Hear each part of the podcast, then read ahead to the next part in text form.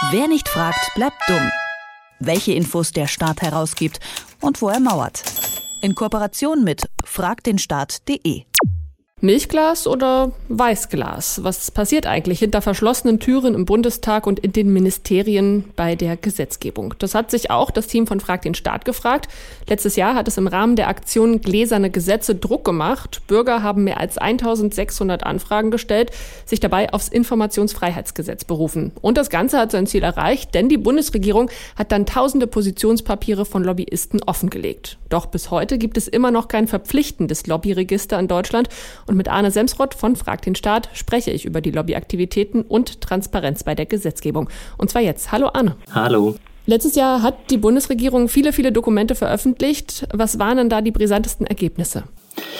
Besonders interessant äh, waren gar nicht unbedingt die Inhalte der vielen Lobbystellungnahmen, sondern die Frage, wer da so ausgewählt wurde. Also wenn zum Beispiel das Verkehrsministerium äh, eine Verbändebeteiligung gemacht hat zum Thema Autobahnprivatisierung oder ähnlichen Themen, hat man sehr klar gesehen, was für eine Schlagseite denn eigentlich diese Beteiligung hatte, wer da gefragt wurde und wer nicht. Und äh, gerade im Bereich Autobahn waren das dann eben vor allem die Automobilunternehmen und deren Verbände und nicht gefragt wurden dann zum Beispiel Umweltverbände. Verbände. Das heißt, wir haben gesehen, dass sich ganz viele Ministerien sehr genau aussuchen, von wem sie sich eine Meinung einholen und von wem eben nicht.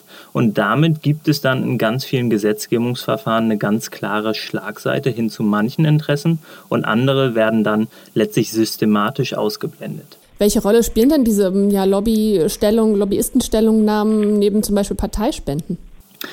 Ähm, ganz interessant an diesen Lobbystellungnahmen ist, dass die ähm, in einem Bereich passieren, der ziemlich intransparent ist, weil ähm, diese ganzen Gesetzgebungsprozesse zuerst ja mal in Ministerien ablaufen, das heißt in der Verwaltung ähm, und dann erstmal auch relativ unabhängig von Bundestagsabgeordneten. Das heißt, viele Bundestagsabgeordnete selbst sehen auch gar nicht ganz genau, was denn da so ein Ministerium macht.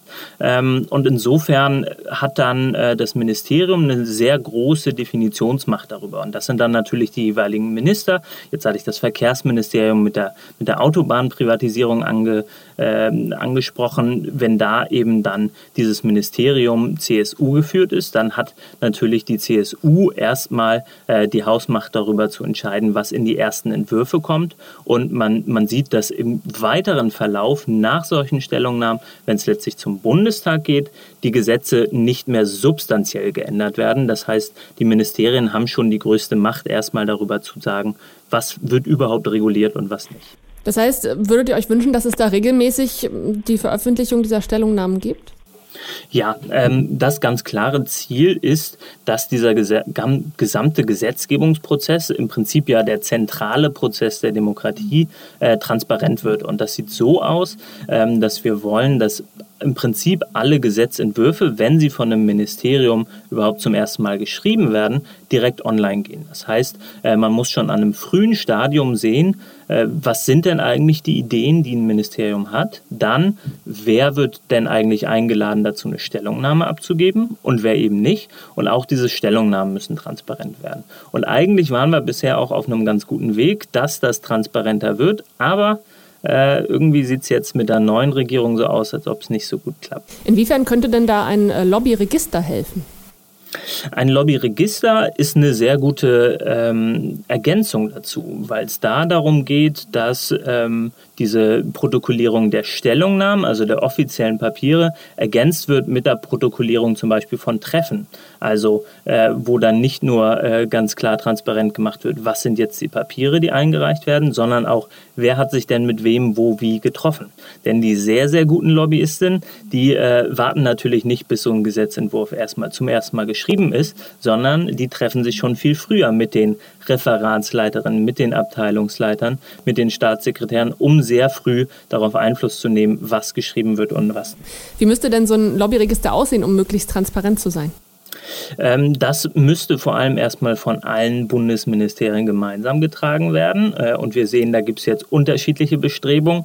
Äh, da müsste äh, also zum Beispiel das Innenministerium genauso wie das Umweltministerium dann ein Interesse daran haben. Da müssten alle ähm, Personen, alle Verbände drinstehen, die Lobbyismus machen zu einem gewissen Grad. Da muss klar sein, wann sie sich mit wem wie treffen, zu welchem Thema. Da muss drin stehen, wie viele Ressourcen sie haben. Also ist das jetzt ein kleiner Verband mit einer halben Stelle dafür oder ist das eine große Anwaltskanzlei mit einem Wahnsinnsbudget? Ähm, und darüber kann man dann idealerweise auch nachprüfen, nicht nur wer versucht Einfluss zu nehmen, sondern wer hat letztlich auch die Ressourcen dafür. Du hast es ja schon angesprochen, mit der aktuellen Regierung könnte es ein bisschen schwieriger werden. Zunächst sollte ja im Koalitionsvertrag ähm, folgender Satz stehen. Wir wollen mit einem verpflichteten Lobbyregister Transparenz schaffen, ohne wirksames Regierungshandeln oder die freie Ausübung des parlamentarischen Mandats einzuschränken. Im fertigen Papier war dann davon aber keine Rede mehr. Aus deiner Sicht ein Fall von starker Lobbyarbeit? Ähm, ich weiß nicht, ob es dafür unbedingt Lobbyarbeit brauchte. Wir äh, wissen auf jeden Fall aus den Verhandlungen, dass die CSU sich sehr, sehr stark dagegen gewehrt hat. Ähm, es gab ja die Verhandlungen vorher noch zur Jamaika-Koalition. Da sollte es eigentlich drinstehen. Und äh, dann in der großen Koalition äh, wurde es letztlich nichts. Da hat sich dann die SPD nicht gegen die CSU durchsetzen können. Ähm, die CSU war nämlich vor allem äh, ein Gegner davon und äh, das C CSU, äh, dass die CSU jetzt äh, auch das Innenministerium leitet, ist ja auch bekannt. Ähm, das Innenministerium in diesem Fall eben auch das zuständige Ministerium vor so ein Lobbyregister, wenn wenn es denn kommen würde. Ähm, und da hat dann Seehofer und Co. sehr klar gesagt, nee, mehr Transparenz in dem Bereich wollen wir nicht. So, das gefällt euch, äh, vermute ich nicht. Ähm, kann man dann in diesem oder können wir in diesem Jahr nochmal mit einer Aktion gläserne Gesetze rechnen? Äh, ich glaube, es rückt immer näher. Äh, wir sind jetzt sehr intensiv dabei, äh, das Innenministerium nochmal zu bitten, sich da zu bewegen, weil es sehr klar ist für uns, dass das der nächste Schritt sein muss. Und wenn das Innenministerium sich dann nicht bewegt und sich weiterhin nur mit anderen Themen beschäftigt, dann müssen wir wohl eine Kampagne wieder aufwärmen, die wir hatten. Die Transparenz darüber, wer was von wem bekommt, muss gewährleistet sein, sagt Arne Semsrott von Frag den Staat. Das Team verfolgt die Lobbyaktivitäten bei der Gesetzgebung, auch im Rahmen ihrer Aktion Gläserne Gesetze. Vielen Dank fürs Gespräch. Wer nicht fragt, bleibt dumm. Die Serie auf Detektor FM. Den Staat selbst was fragen? Ganz einfach. Auf fragdenstaat.de.